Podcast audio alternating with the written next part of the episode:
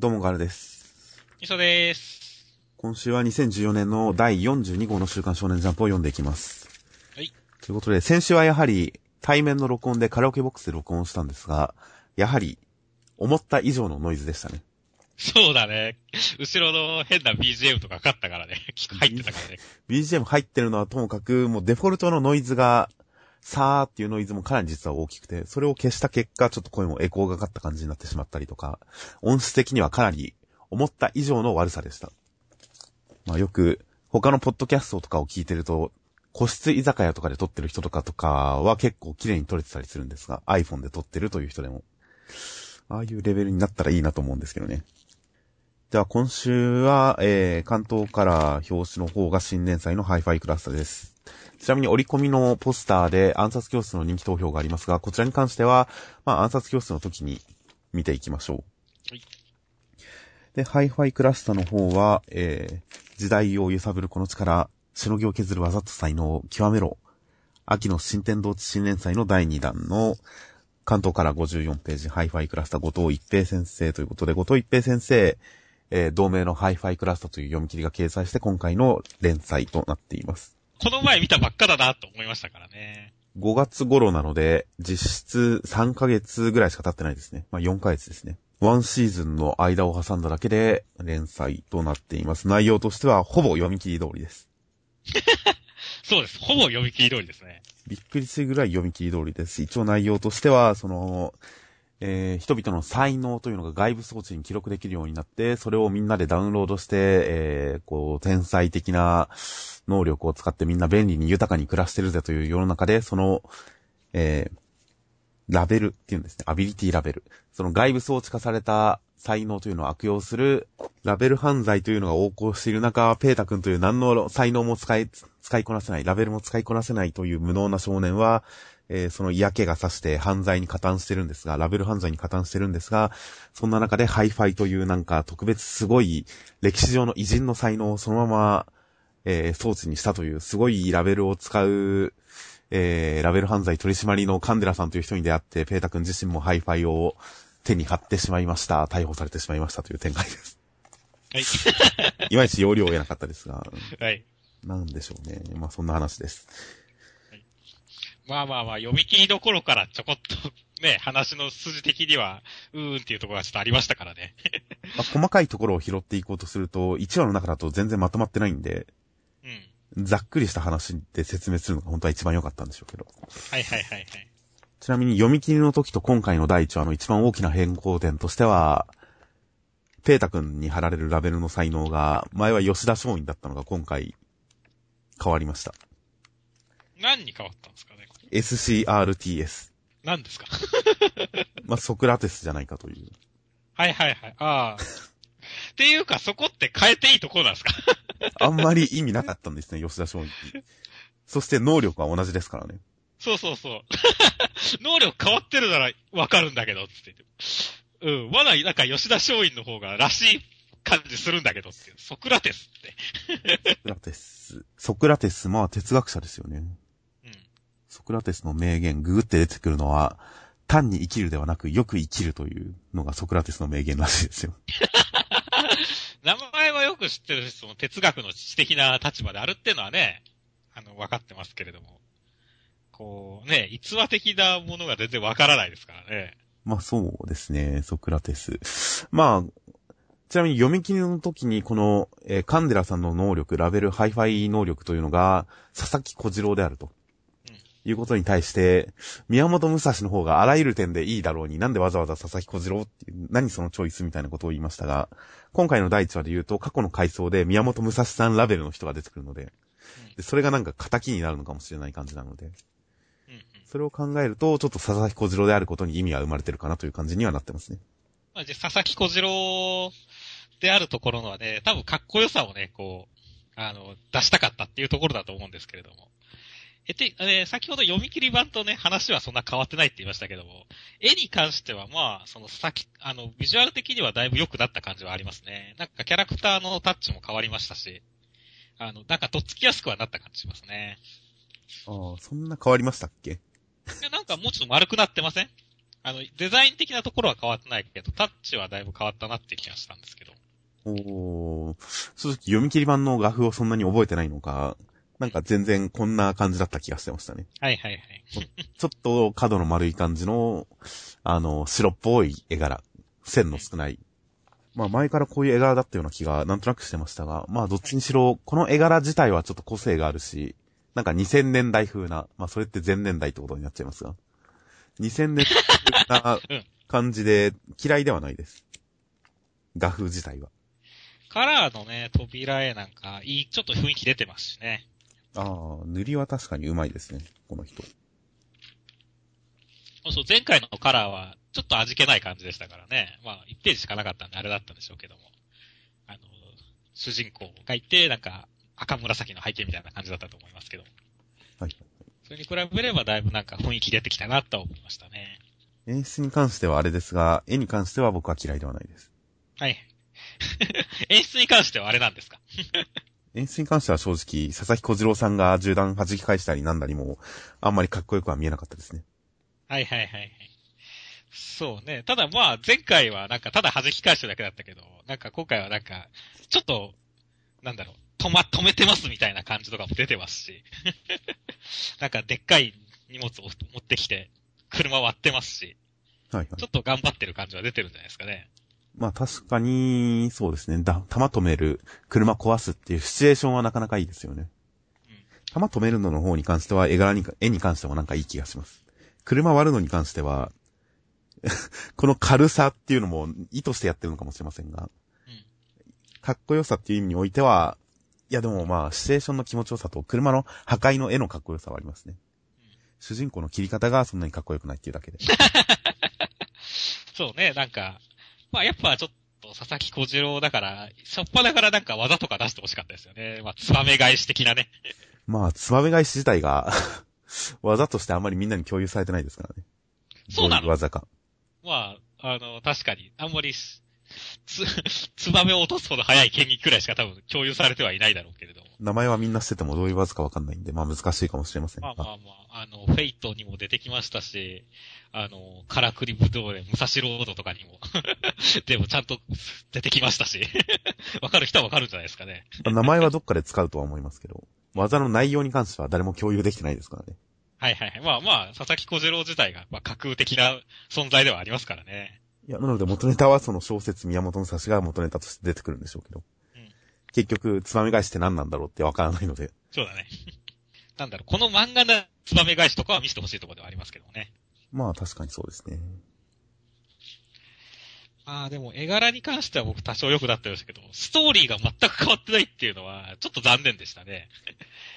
時間が足りなかったとはいえ、結構直すっていうか、まあ、結構、どうにでもできたと思うんですけどね、ストーリー。こう、よ吉田松陰がソクラテスに変わるっていうところの思い切った変更ができるくらいだなって思った。そこを変えてくるっていうのの不思議さはもうこの後明かされていくんでしょうけど、だからソクラテスかっていう理由がさすがに出てくるんだと思いますけど、まあ、読み切りと同じ話って、んなんでしょう、読み切り読んでる人にとってはやっぱりマイナスですからね。知ってるこの話っていうのは読み心地として悪いですからね、すごく。だから、まあさっきも言った通り、なんか読み切り版とは違うようなびっくりする要素が欲しかったんだけど、うん。同じだからね、その、なんだろう、ピザ屋でなんか、間違えるところの下りとかもそうだし、決め台詞とかも同じだし、筋全く一緒だからね。まあそうですね。終わり方がちょっと違うくらいですね。うん。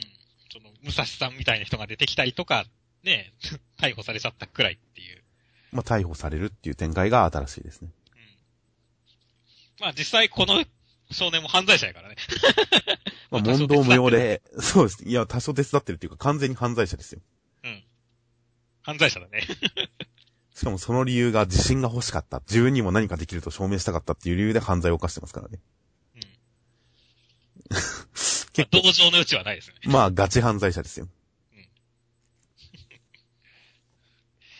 そこら辺はやっぱちょっと残念なんですよね。まあ、ちょこっと手を染めただけとかならともかくとして結構な犯罪者ですし。じゃあ、今回のそれで、ね、読み切りの話の中で、その犯罪を、こう、なんでしょう、払拭するような活躍をしたかっていうと、別にしてないですからね、この人。まあしてないですよ。そこがやっぱりな、ちょっと残念だったんですよね。逮捕された後で、まあしばらくしたら、っていうか第2話になったらもう懲役を終えてるんじゃないですか。あ、1年後とか。もしくはまあ裁判所から執行猶予何年。あとは、まあ普通にあり得る話としてはありです、あれですね。司法取引的な、協力する、捜査に協力する代わりにお前の減刑してやるっていうはいはいはい。展開になっていくんじゃないですか。ああ、なるほど。それは確かに一般的ですね。まあでもあれですね。主人公なんかもう一つ欲しいんですよね。この、なんでしょう、愛と勇気は標準装備だって言って、まあ、カンテラさんに言われて、たた、ね、やったりするところに関しても、あんまり、この愛と勇気は標準装備だっていう感じが一切しないですからね。まあそうですね。あの、できたらこう、なんでしょう、隙があったからやったとかっていう、こう、自分を犠牲にしてとかね、自分の愛する人のために自分自身を犠牲にして戦うんだっていうノリがあるわけではないっていう、安全だからやったみたいな感じのところになっちゃってるところがあるんで、そこはね、やっぱり主人公力があんまない感じがしますね、この主人公。まあ確かに。まあみんなキャラ立ってないですよ。全員。全員。そうだね。カンデラさんも カンデラさんも正直立ってない気はしますけどね。まあ唯一でも個性づいてるのはカンデラさんだと思いますけど。とはいえカンデラさんも好きになれるかって言ったらまた好きになれないですからね。ですね。うん、いやまあ、一応ちゃんと正義の味方をしてるって感じはありますけど、単になんか雑魚を圧倒的力で蹴散らしてるだけですし。うん。で、それ以外の人間性の部分で好きになれるところはどうかって言ったら、多分その、やっぱりペータ君に愛と勇気はあってちゃんと教えてあげたという、正義の心を伝えてあげたっていうところがカンデラさんのいい人のところなんでしょうけど、そこをいい話として受け取れないと、カンデラさん結構、ピザの配達にぶつかったからってピザをその場で食べるって結構ひどいと思いますし、そうだね。なんかひどい人な印象が強いんですよね。ペータ君も犯罪者ですし、うん。救いようのない犯罪者ですし、カンデラさんもひどい人ですし、あとはまあ、幼馴染のナノ姉ちゃんですかね。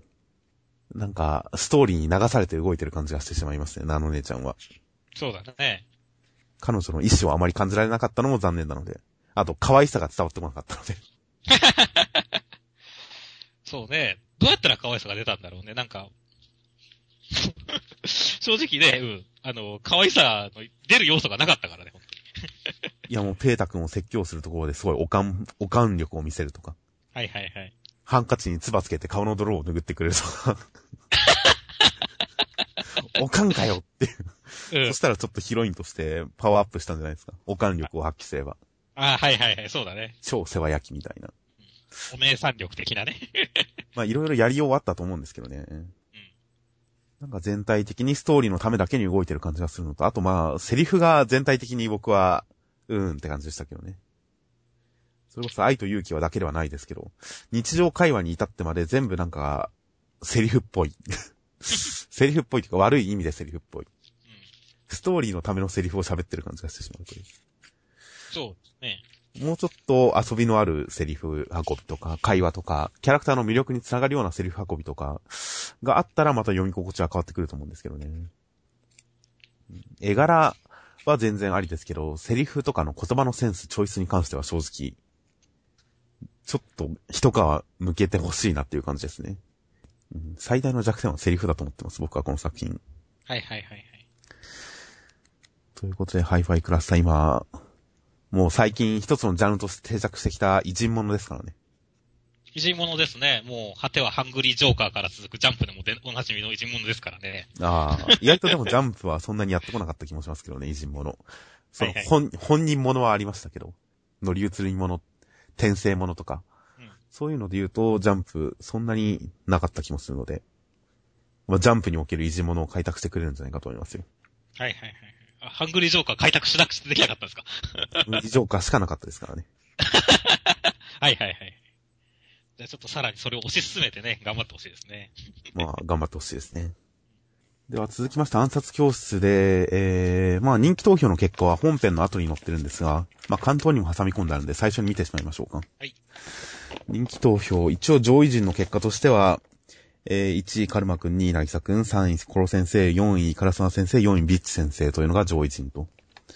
まあ、その、た、その下に関しては本編後に一覧で載ってます。ちなみに上位5位、5位までに関しては、えー、合計票の他に男性票と女性票がそれぞれ載っています。これはなかなか面白い試みだったと思います。そうですね。まあやっぱり全体的に女性票率が高いなとは思いましたけどね。まあそうですね。男性票が多いっていうのはビッチ先生のみですからね。うん。まあ、なぎさくんですら女性票の方が倍以上だからね。そうなんですよ。上位5位だと、まあ、コロ先生が一番男性票集まってるんですかね。うん。まあ、コロ先生は男女どっちでも人気だなと思いますね。男から見ても女から見てもイケメンですしっていう。まあまあ、納得ではあります。まあ、ということを考えると、本当に女性票が順位を左右してるんですね。うん。まあ、カルマくん女性票331票。かなり差がついてますからね、顕著に。それでもやっぱ男性票も多いですからね。やっぱりこういう中二病的なキャラは好きなんですよ、みんな。はいはいはい。まあ男性票で言ったら、なぎさくんの方が上と。いうのはわかるんですが、まあ納得感はあります。そうですね。しかし、票数少ないですね。そうなんですよね。1でも432票っていう。まあこれに関しては、松井先生もコメントなどで突然の応募、突然応募牽制にするのは勘弁してほしいみたいなことを言っていて、その応募牽制にした、しかもそれは突然っていうのがよくわかんないんですけどね。まあ、これまでジャンプの人気投票って、まあ、応募牽制ってほんとあんまなかったですし、あんで、応募牽制にするとね、この千葉県の Y さんの1500票みたいなことできなくなりますからね。まあそうなんですよね。一人一人で100票とかそういう人もいたでしょうからね、普通に。突然、どういう風に告知が出て、どういう風に応募券ついて、どういう風に募集かけたのかって、ネットで検索しても軽くは出てこないので、ちょっと今わからない状態なので、果たして応募券制だからこの票数なのか、それプラスなんか集計期間が短いとか、なんか、応募券が分かりづらかったとか いや、もしかしたら応募券貼らずに送ってきた無効票がいっぱいあったのかもしれませんからね。あー、それはちょっとあり得そうですね。などなど、ただ単に応募件制だからこの票数の少なさなのか、他の要因があったのかわからないので、単純に応募件制だから少ないっていう風に断言もできないとは思うんですが、裏事情がわかんないですからね。そうですね。まあでも本当に、ただ、まあ順位的なところの納得感はありますけど、ポスターでこうやって票数が載ってるとちょっと寂しいポスターになってるなとは思いますけどね。まあ衝撃的でしたね、これ見た時には。え、えって思いましたね。うん。ね1位だって2000秒か3000秒くらいあると思ったもんね、絶対に。いや、もう。一、一桁違うと思ったもん、最初。まあそうですね、400票。なんだろう、これはって思いましたよ。まあ、衝撃的でしたけど、まあ、でもまあ、票数少ない分、順位はちゃんとしたものになったからいいんじゃないですかね。本当にちゃんとしてるかどうかはわかんないですけど。こういう順位が低い、ね、票数が少ないと、ネタキャラに票が集まりやすくなってもするからねっていう。ああ、日本カワウソのことですか？そう、日本カワウソだよっていう。7位だよ、7位。倉橋さんとかより上なんだよ。確かに。あと、で、かやのちゃんとか。おかしいでしょ。上位上る6人しかいないんだよっていう。日本カワウソは組織票の気配がありますね。あ、あるよね、これ。確かに、応募券制になったがゆえの組織票の力っていうのもありますね。今回の票数を参考に考えたら、ジャンプ100冊買ったら好きなキャラを上に入れられるって思っちゃいますからね。そうそうそう。ジャンプ100冊買えば、うん。そうだね、5、5位以上にはなるからね、絶対に。まあ、あの、新宿の駅前とかの、あの、住所不定の人たちが売ってるジャンプを買えば安く済みますしね。うん、駅に、駅に捨ててあるジャンプを買っていけば、ハントしていけば、応募券いっぱい集まりそうですしね。うん 本気で票を集めようとしたらやりようはありますよ。金かけなくても。うん、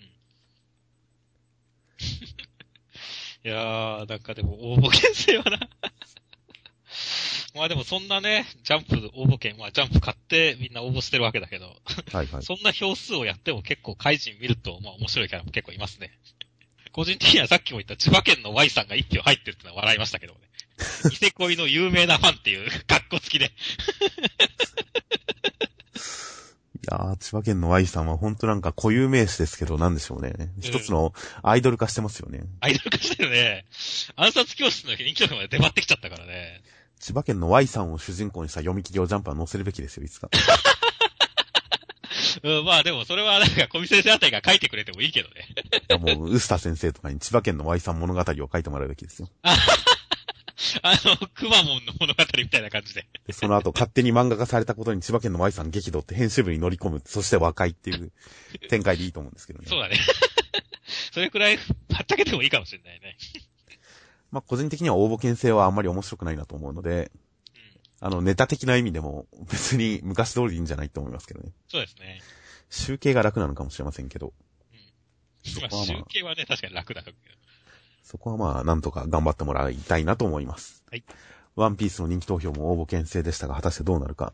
そうですね。トップトップ票数がどうなるのか、今回の暗殺教室が参考記録になると思うので、まあ、ちょっと注目です。はい。で、内容としましては、烏丸先生、死神さんの罠をガンガン突破していくんですが、ビッチ先生を、まあ、おとりにされるような形で、ビッチ先生の、その迷いに誘発される形で、烏丸先生もちょっと迷ってしまって、その隙をついて、死神さんに通路ごと崩落させられて、瓦礫に埋まってしまって、烏丸先生は無事でしたが、ビッチ先生が埋まってしまって、無視しようとしたところに生徒が助けてあげて、ビッチ先生は、大人になりきれてないと、大人になるのに足りないパーツがうんな、うんたらかんたら、みたいな話をして、カラスマ先生、ほだされてビッチ先生を助けてあげました。そして、死神さんに、えー先を行かれてしまったんですが、そこは生徒たちがうまく起点を聞かせることで、死神さん引き返してくるような形で、ちょっと罠を張ってますという展開でした。いやー今週も烏丸先生、かっこいい回でしたね。まあ、冒頭がすごかったですね。すごいだって。炎を素手でこう弾いてるからね。はいはいはい。それこそ回し受けですよ。これ回し受けだよね。いやー、鎖を素手で引きちぎるとか、もう完全にほほんと化け物だからね。化け物ですね。死神さんだってちょっと呆れてるからね。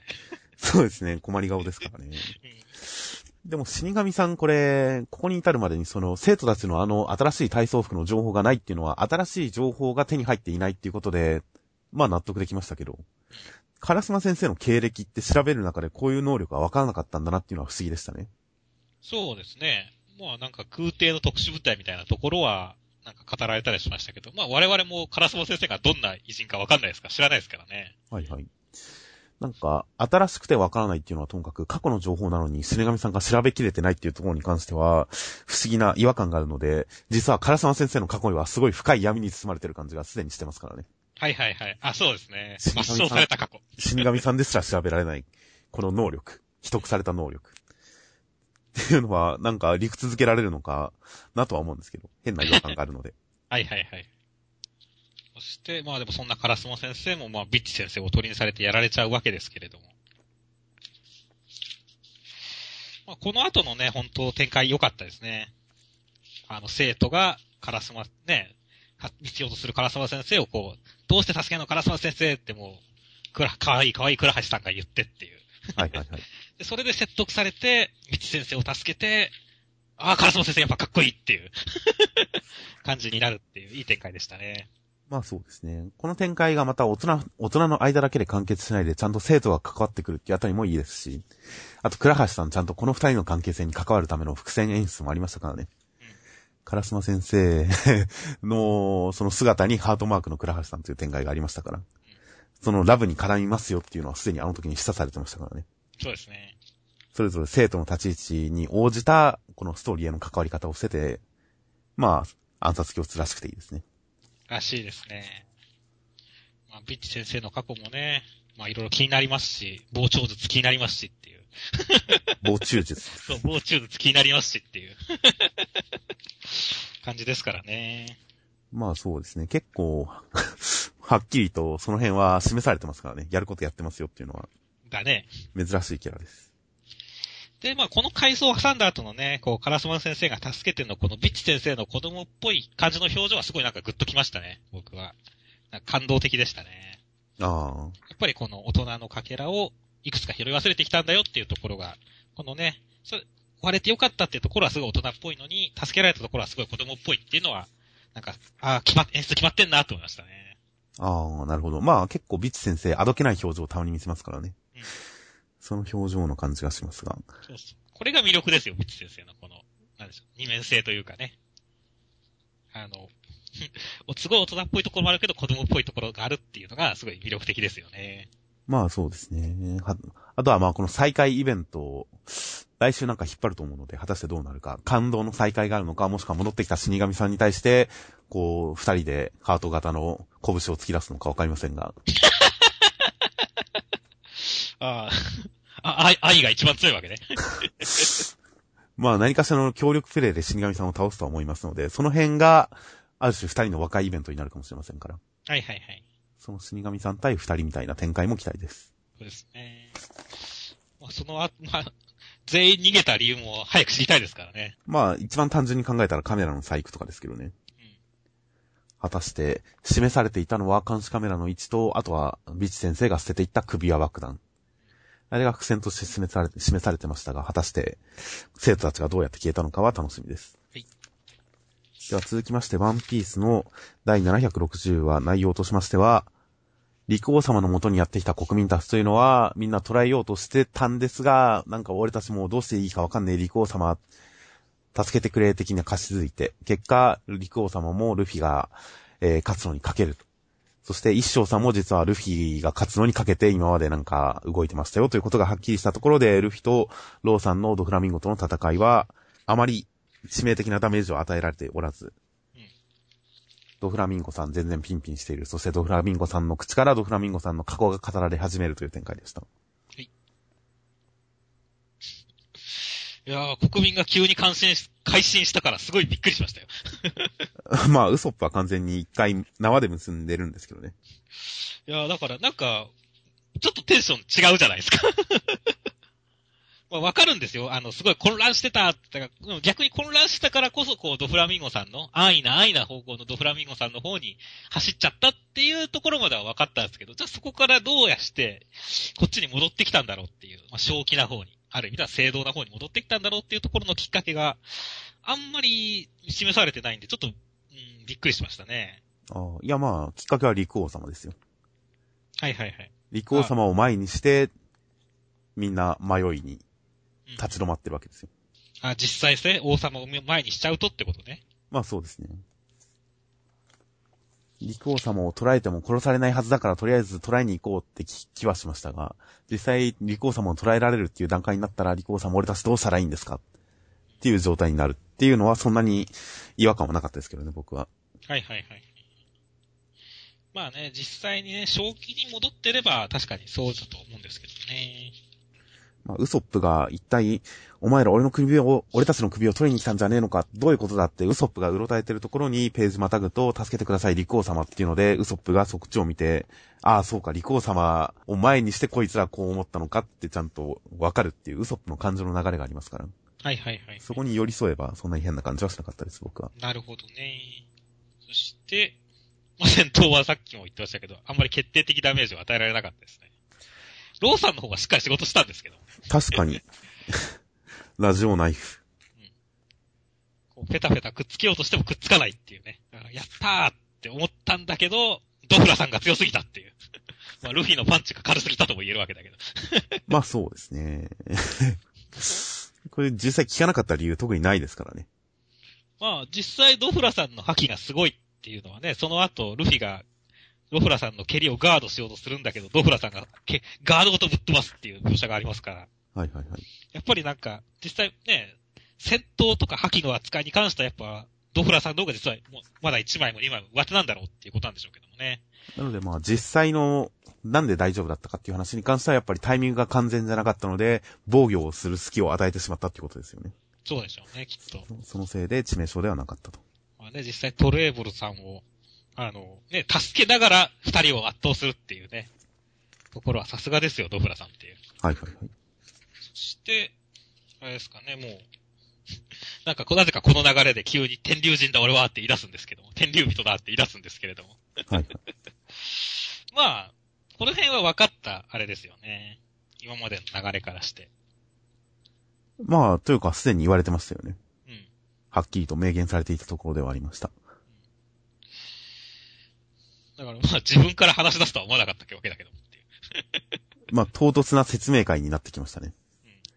まあまあまあ、ちょうどね、まあ縛ったし、トレーボルさんもまだ回復してないしっていうところでちょうどいいんだろうけれども。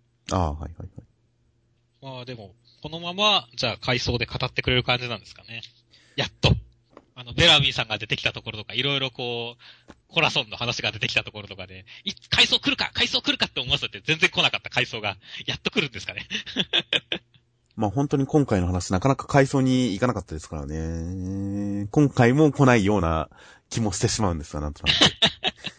ただまあ、口から語られる形では、セリフで説明する範囲においては、かなり、なんか、ドフラミンゴさんの過去が、おぼろげには分かってきましたけどね。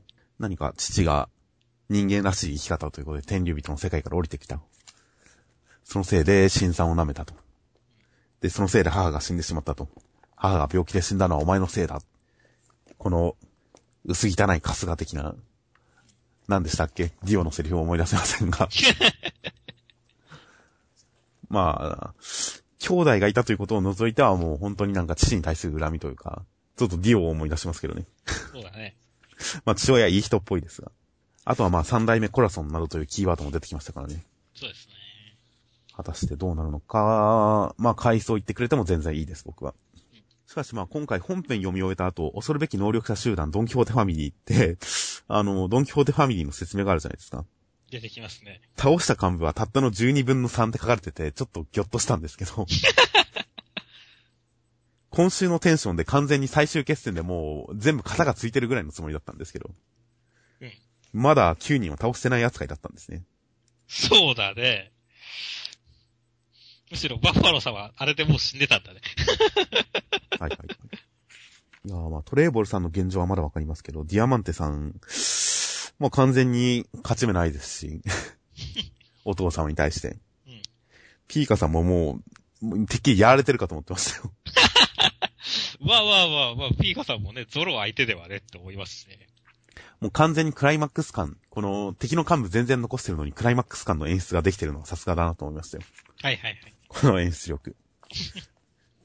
まあさすがルフィの戦いですよ。まあ、このままダイジェストでドンキホーテと戦う、あの、ドフラミンゴさんの戦いが終わったらもう他の奴ら全員倒れてるでもいいけどね。僕は全然それでいいです。はい。では続きまして、謎の少年花と柔道図の正体とは、超柔道バトル新年祭第2回センターから大蔵25ページ柔道図となっています。第2話としましては、スポーツキャスターじゃなくて、スポーツ記者の斉藤さんと水木さんは、えー、手がかりをもとに花くんのいる八原村というところを見つけ出し、そこに行きました。そこで、えー住民たちの隠している何かがあると感づいて、水木さんちょっとした偶然から夜中に催されている柔道によるバトルロイヤル大会の柔道図というそういうお祭りがあるのだと、それが今開催されているのだということを目撃するのでしたという展開でした。まずは、カラー扉へ、だいぶ美少年感出てますね。ああ、確かに。えなんか近藤先生はこのあたりでもやっぱ絵が上手くなったなと思いましたね。ああ な、かなか美形が美形としてギャグっぽい美形はかけてたけど、ちゃんとした美形ってかけてなかったじゃないですか。だって先輩の時は。確かに。まあ、伊達先輩の時はもっとバランスが崩れてましたね。うん。ある意味で狙って頭身を崩してた感じもありますが、今回はバランスがいいですね。そして本編の方でも、結構、なんでしょうね、バランスというか、小ネいちいち小ネタ挟むのも上手かったと思いますし、今回。はいはいはい。いや良かったと思いますよ。個人的にはもっとギャグ多くてもいいかなと思いましたけどね。あれ、あの、家康が吹っ飛ばされてるのは、いや、とか、このおかみさんがでかいとか、あと寝言とかではダメですかおかみさんがでかいがギャグなのかどうかっていうのはまず一つありますし、それギャグじゃないんじゃないかっていうのもちょっとありますし。あとギャグが今この斎藤記者に全部集中してるっていうのは、もっと周りを巻き込んでもいいのかなってちょっと思いますけどね。はいはいはいはい。そう他だね。他のキャラもギャグに参加していいんじゃないかというのがちょっとあります。まあ斎藤さんは頑張ってると思いますよ。このリスとかで。リスとか。これ誰もはっきりは突っ込まないですからね。うん。食べ方おかしいだろってね。真面目な顔してこれですからねうん。寝言も真面目な顔してこれですからね。そうだね。ここはちょっと水木さんの突っ込み力が足りてないねっていう。まあ、水木さん、まあ多少は突っ込むんで、多少は突っ込むんでまだいいですが、まあ、ボケに関してはもうちょっと斎藤さんを離れて、周りを巻き込む形で、もしくは別のキャラもちゃんと参加する形になっていった方が、いいかなとちょっと思ってます。そして柔道図の内容が明らかになるわけですが。はいはいはい。なるほどねっていう感じではあるわけですけど、まあ説明会ですからね。八原村柔道図。はいはい。だから柔道図の柔道図の図が頭だったっていうのはちょっと納得感があってよかったですね。なるほど。ああ、な、確かにな、こう、村だ、なんか日本の村だから、柔道だとやっぱり、こう、なんとか図みたいな、こう、S、後ろに S つけるみたいな感じになる、か考えるじゃないですか。はいはいはい。じゃなくて頭なんだっていう。あ、柔道の一番てっぺんを決める戦いなんだっていうとは、ほうっていうちょっとなんか、こう、納得感があってよかったですね、俺の中では。なるほど。まあ当然柔道図、英語の響きとの文字りから考えてるんだと思いますけどね。まあ漢字で、漢字でこう書きますという。まあ展開としてはかなりサクサクでよかったですよ。冒頭2ページでもう矢原村にたどり着いてるあたりとかも。あとモブとかも結構、なんか期待させれるような書き方してますしね。ししてますね。絶対この途中で歩いてる女子高生とかも絶対ち出てくるでしょうからね。そうですね。褐色女子高生とか結構期待させられますしね。うん。あとこの巨大オカミも当然強いですしね。そう。巨大神絶対強いね、これ。あとまあこの飲んだくれの父親も実は強いんでしょうしね。あとなど先への展開とかも期待させつつ、展開説明、いろいろと、まあこの話の中でもちゃんと敵と敵対して一人投げ飛ばしてるっていうのもいいですし。なんかこの展開のスムーズ感、サクサク感、変にもったいぶらない感じは結構良かったと思います。あとはちょっと設定が、今確認してないのではっきりはわからないんですが、ジャンプライブの方に載った読み切り版だと、なんか、毎晩やってるぐらいの感じだったと思うんですよ。もしくは一晩で決着かなんかそんな感じだったような気がするんですよ。それが今回なんか、うずきから長月の満月の晩にやるって言ってるじゃないですか。そうだね。これって、つまり、6ヶ月の間、満月の晩って月1じゃないですか、およそ。そうだね。じゃあ、6ヶ月のスパンで開催して、で、実際の試合日は月1って考えると、結構間が空きますよね。間が空くね。まあ、記者さんとかにはたまに来りゃいいから優しいかもしれないけど。ああ、月1でやってくると。いや、そう考えると、もしかしたらその各番以外にその1ヶ月の間の主要パートとかもいろいろ長く取るのかなと。はいはいはい。なんかよ、読み切りの時に考えてたのとはちょっと違った感じになってきたなというのがあるので、この設定はちょっと意外でしたね。そうですね。雨降ったらどうするんだろうとか思いますしね。いや、やべえ、今月満月出てねーみたいな。それは単に日、日取りの話なんでいいんじゃないですか。はいはいはい。あ、月出てなくてもね。月出てなくても。でも雨降ったら外で、外出たくないしな、みたいな。とかあったりするのかなって思ったんだけど。いや、むしろ雨降ってると燃えるじゃないですか。なんか昔の映画とかでも雨降らして柔道のシーンとかなんかあったような気がしますよ。白黒の時代の映画で。はいはいはい。まあ、こうなってくると、やっぱりその試合、各番、一晩のバトルロイヤルっていうのはまあ敵が出てきて倒してっていう展開はわかるんですが、その間の29日間の間は何するのかっていうのはちょっと想像がつかないので、その辺に対する期待もちょっとムクムク湧いてきましたよ。そうですね。では続きまして、僕のヒーローアカデミアの第10話、えー、内容としましては、爆豪くん、えー、変に耳っちい感じに、なんかこう、ルールを逸脱しないように注意しながら、デク君を事故に見せかけて殺そうとしてくるんですが、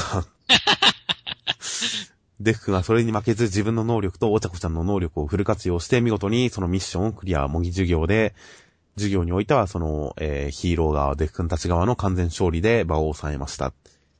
爆豪くん負けて呆然という展開になっています。いや、まあ今週も密度たっぷりで面白かったですね。いや、面白かったです、ほんと。それぞれね、こう、まあ、デク君、爆豪君のすげえ熱い戦いと、この、お茶子ちゃんと、い飯田君のね、あの、ちょっとコミカルなバトルっていうのがね、対比されてて、はいはい。すっごい密度高かったですよ、本当に。確かに。まあでも本当に、デク君のこれ本当熱いですね。これ普通に骨折れてそうな感じですもんね、もはや。ドカッつって言ってね、右の大振りね。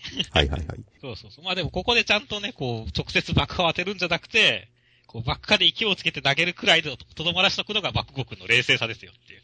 はいはい。ヒーロース。ね。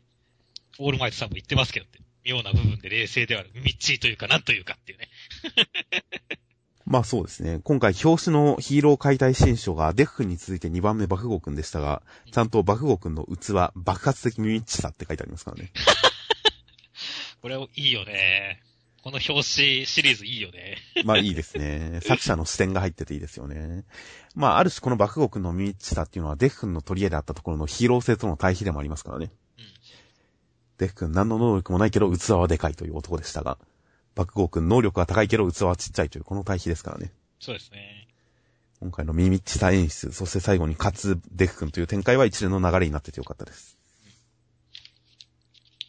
いいよね、このき、君がすごい人だから勝ちたいんじゃないかって言って、勝って超えたいんじゃないかバカ野郎っていう、その面やめろやクソなーどーって言ってこのやっぱ、お互い絶叫しながらね、殴り合うって熱いですよ、本当に。まあ確かに。しかも間には何より熱いオールマイトさんですからね。そうそうそう。この時にね、結構、他の周りのね、作者、あの、ヒーローたちがね、爆豪の方が余裕なくねとかって、冷静に見てる感じもいいんですよね。その前の、あの、ね、爆豪くんの動きに対してつ、ちゃんと、即、目くらましを兼ねた爆化で軌道変更、そして速度にもう一回みたいな形で、ちゃんと解説してるじゃないですか。まあ解説力高いですね。解説力高いですよ。これだけでもね、周りの生徒もやっぱすげえな感なんだなっていう感じしますからね。やっぱ、メインがすげえ引き立ってる中での脇の立て方もうまいですよね、本当に。はいはいはいはい。まあその上でこの叫びながらの殴り合いのところ、バグゴー君はデフ君を完全、完全に殴ってますが、デフ君はミッションクリアのために天井を殴ってますからね。そうなんだよね。ここもすごいいい対比だよねっていう。まあ、だからこその最後のも唖然とするバグゴー君に繋がっていいんですけどね。完全に折られてるよね、爆豪君。そうですよ。結局デフ君は全然自分より上のことを、深いことを考えてたってことですからね。うん。もう本当、本当にいいですね。俺で、一人相撲感がすごいですからね。うん。この一人相撲感。本当来週が楽しみになってくる終わり方ですよ、これは。いやー、これは来週楽しみですね、爆豪君。いや、でもどっち側に折れるかなんですよね。今回ですげえ折れた感じするんですけど、どっち側に折れたかわかんないですからね。こう、いい方に折れてればいいんですけどっていう。い いい方に折れるんですか？いや、まあ、結局、折れるにしてもね、完全に打ちひしがれてね、こう、悪持ち展開もあるわけじゃないですか。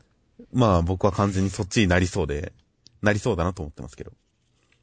僕はむしろなんか感心して、改心してね、あのーなんだろう、デクをここで認めつつっていうところでね、勝つんだっていう方向に折れてくれるといいなと思ってるんですよね。おーそう。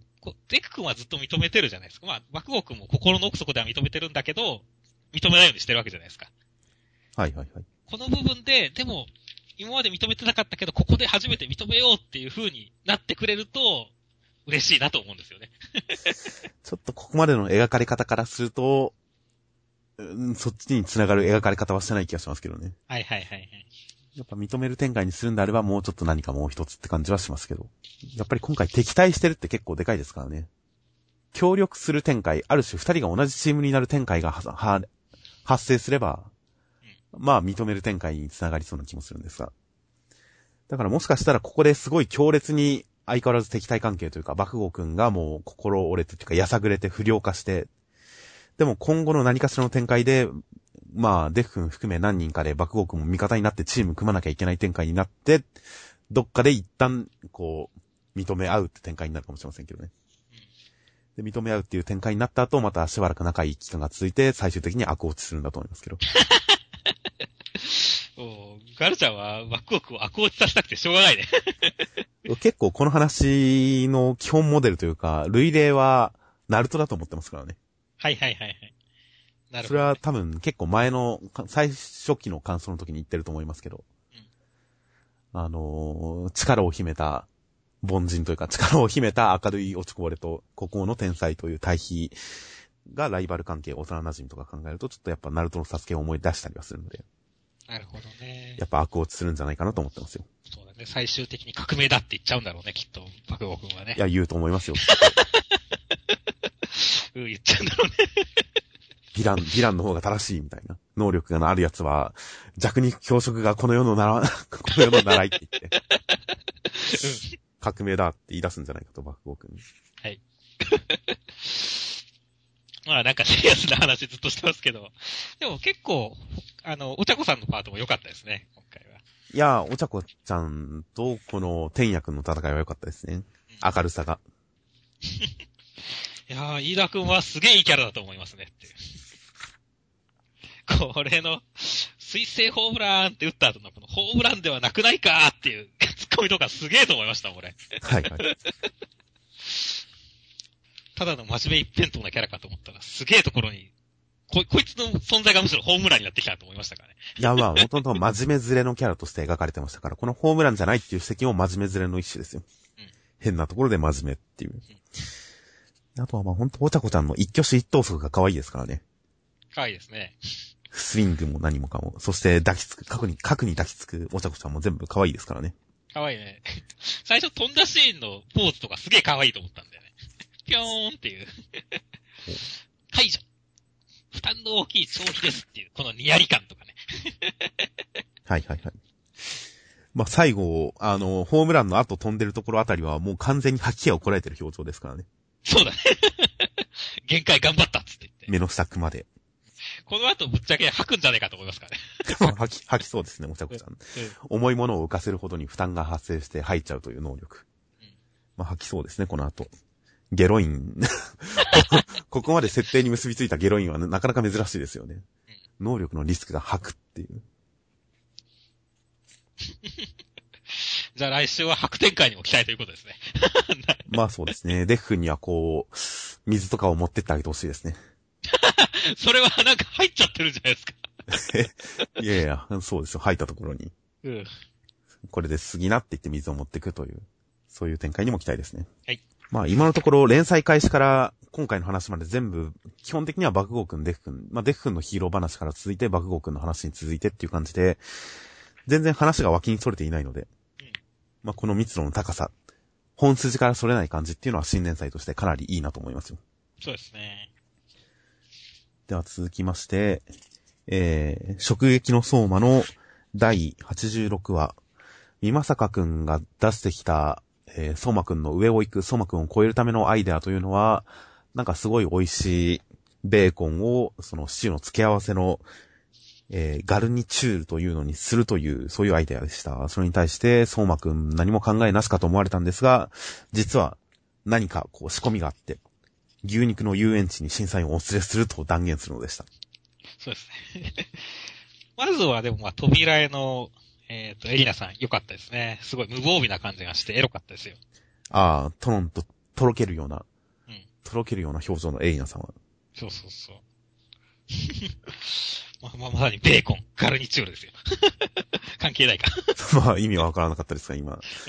まあ完全に、あのー少女漫画のキスでもうハレンチだって言って見もらいするぐらいの感じですから。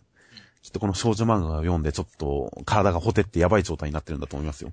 いや、もうほんとその通りだと思いますね。この後ちょっと少年漫画では描けないような一人行為に及んでしまうんじゃないかと思いますよ。こんなの知らないっていう。展開になるかもしれませんね。何のことかは言いませんが、一人で何らかの行為をしてしまうんじゃないかと思いますよ。はい。そして本編は美正くんのターンですね。そうですね。まあ、付け合わせ対決になりそうな感じですかね。内容としましては。まあ、そうですね。相馬くん、いろいろな肉の部位を火を入れてどうするか、付け合わせのみではない可能性もありますけどね。はいはいはい。あ、具にするか。いや、まあでも付け合わせか。そうですね。肉だらけ、肉対決になるのかもしれません。そうそうそう。すごいいっぱい肉の、肉の遊園地。肉の遊園地ってどんななや、なや、感じやねんと思いますけどもね。もう、出地肉林の肉林のことじゃないですか？はいはいはい。じゃあもう審査員とかやばいことになるんですか？まあ女性陣多いですからね。いや、肉林っていうのは別にあれ、いや 食べる方の肉のですからね、語源は。うん。言葉の意味としては、まあ、その酒や肉がたくさんあれば出肉林ってことですから、すごい豪勢な宴会っていう意味ですから。はいはい。ああ、今検索してみると、性的な意味合いを、意味合いで使われる場合も多いみたいに書いてありますから、どっちも正解みたいですね、別に。はいはいはい。まあ、肉林ですよ、肉林。ミートランド。ミゾランド。ああ、なるほどね。最後のコマに出てますから、ミートランド。出てますね。なんかとんでもないものが出てきそうな雰囲気ですけどもね。まあ、確かに、行き止まりと思った道は新たなる世界への扉、新たなる世界の扉ですからね。うんしかもこの相馬ピエロのすごい殺人的な笑み。そうだね。もうなんか、首ちょんぱとかしてきそうだよねっていう。デスサーティンバリの顔してますから、本当に。いや、果たして審査員たちがどういうリアクションにつながるのか、まあ、相馬くんのターン、ターンが来るのは楽しみです。そうですねあ。やっぱりそこに至るに、で至るために、こう、相馬くん下げの審査員、まあ、今回相馬くんがちゃんと自分でも言及してますが、俺のことをいろいろ言ってるみたいですけど、文句は全部、えー料理を出してから聞きますと言って対抗してますが、この審査員とかによる美正くん上げ、相馬くん下げの展開っていうのは、この先の展開に対する伏線として、やっぱちゃんと布石が打たれてますからね。うんいやー、次の相馬くん上げの展開が大変楽しみです。そうです。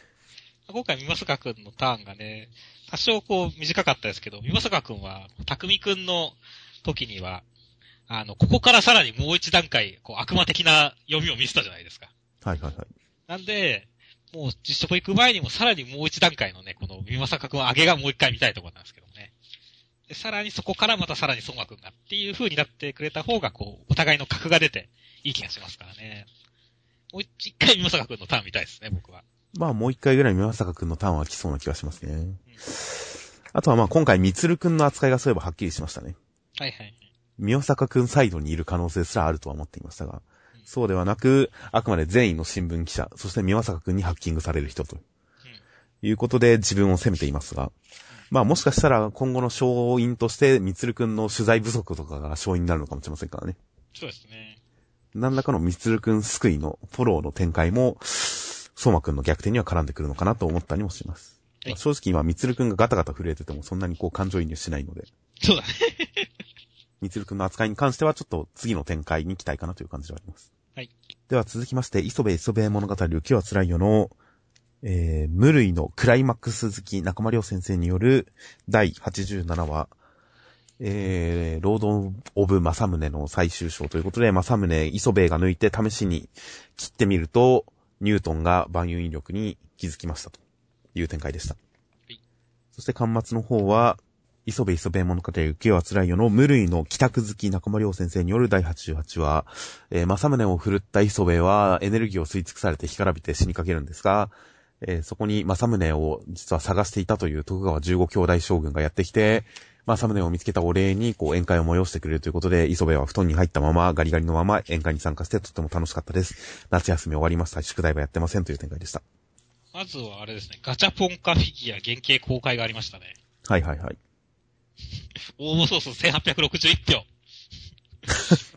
すごいです 1, ね。1位の得票数はアンス、カルマ君を超えているという。確かに。まあ、堂々の1位、犬。でしょうね。まあ、でしょうね。だって犬が一番欲しいからね。個人的にはもうちょっともう丸くなくてもいいかなと思いますけどね。あとはい胸の毛の感じとか、ちょっと余計な。もっとシンプルでいいんですけどね、僕は。ああ、そうだね。ちょっと手が込みすぎですよ。手が込み、まあ、なるほどね。ああ、でも、俺は逆になんかある程度作り込んでくれた方が嬉しいけれどもね。ああ、貝の磯部も全部顔がすごい適当でいいですが。今のところまあ緑の原型だから彩色したらまた違ってくるんだと思いますけどね。ええでもまあ、犬が出たらじゃあ楽しみですね。まあそうですね。で、本編ですか。まあ、やっとこさんもサムで抜けましたが、相変わらずなんかグダグダですね。本編。まあ、大きな株展開とか、そんな嫌いじゃなかったですし。みんなですごいいい、いい、輝いた瞳で、まさむね見てるところとかもいいですし。なんかノリ良かったですけどね。あ、なるほど。確かにノリはね、あの、あった、ありましたね、確かに。というか、中盤、真ん中に乗ってる方は結構面白かったです。この、あニュートンさんが出てくるところとか。そうですね。そうですね、ニュートンって確かに江戸時代くらいの人ですもんね。出てきてもおかしくないっていう。確かにちゃんと歴史ギャグですよ。そう、歴史ギャグっていう。ためになるっていう。ためになってるかどうかわかんないけどね。ちゃんと画風も日本の人は浮世絵だけど外国の人はこういう画風という感じで、うんちゃんと日本なら浮世絵だけど外国ならこうみたいなのが示されてますしね。そうですね。じゃあこれからはまた外人もたくさん出てくるのかしら。まあ、肖像がギャグやっていくのかもしれません。まあ、ニュートンが出てくるリンゴが落ちて万有引力に気づくって結構ギャグ漫画だとありがちですが。まあ、何回かたまに出てくるぐらいならこのくらいベタなシュールギャグも面白いですね。そうだね。あとはまあ、ラストは本当に説明と伏線回収だけでした。そうですね。まあ、片母親が刀ギシギシやってるのはちょっと面白かったですけどね。ああ。まあ、磯部、まともに喋ることすらできなくなって、泣いてますからね。うん。気持ちはわかりますよ。ただまあ、正宗より母上の方が上であるということがはっきりしましたしね。そうだね。すげえな。やっぱ母上最強だな。よく折れねえな、正宗も。こんな90度以上曲げられてるのに。90度近く曲げられてるのに。はいはいはい。まあ、とりあえずこれで、エピソード、長編終わったということで。まあ、来週からいつもの正宗という、正宗ではなくて、いつもの磯部ということで。うん。正宗新キャラ化するかと思ったら、一旦15兄弟将軍のところに行っちゃいましたからね。そうだね。なんか、思ったほど頻繁には出てこないみたいですね。うん。あと、犬が普通に磯部の部屋にいるんですが、ここは普通にそれでいいんだっていう、倒れてる磯部の横に普通にお犬様いるんですが、みんな気にしないし、普通にいるという、これでいいんだっていう。墓は着てないからみんなわかんないんじゃない？犬なんてみんな同じに見えるから。ああ、なるほど。まあ、まあまあまあ、これはこれでいいんですかね。これはこれでね。今まで通りで。また次に権力が必要になった時にお犬様になればいいんですね。そうだね。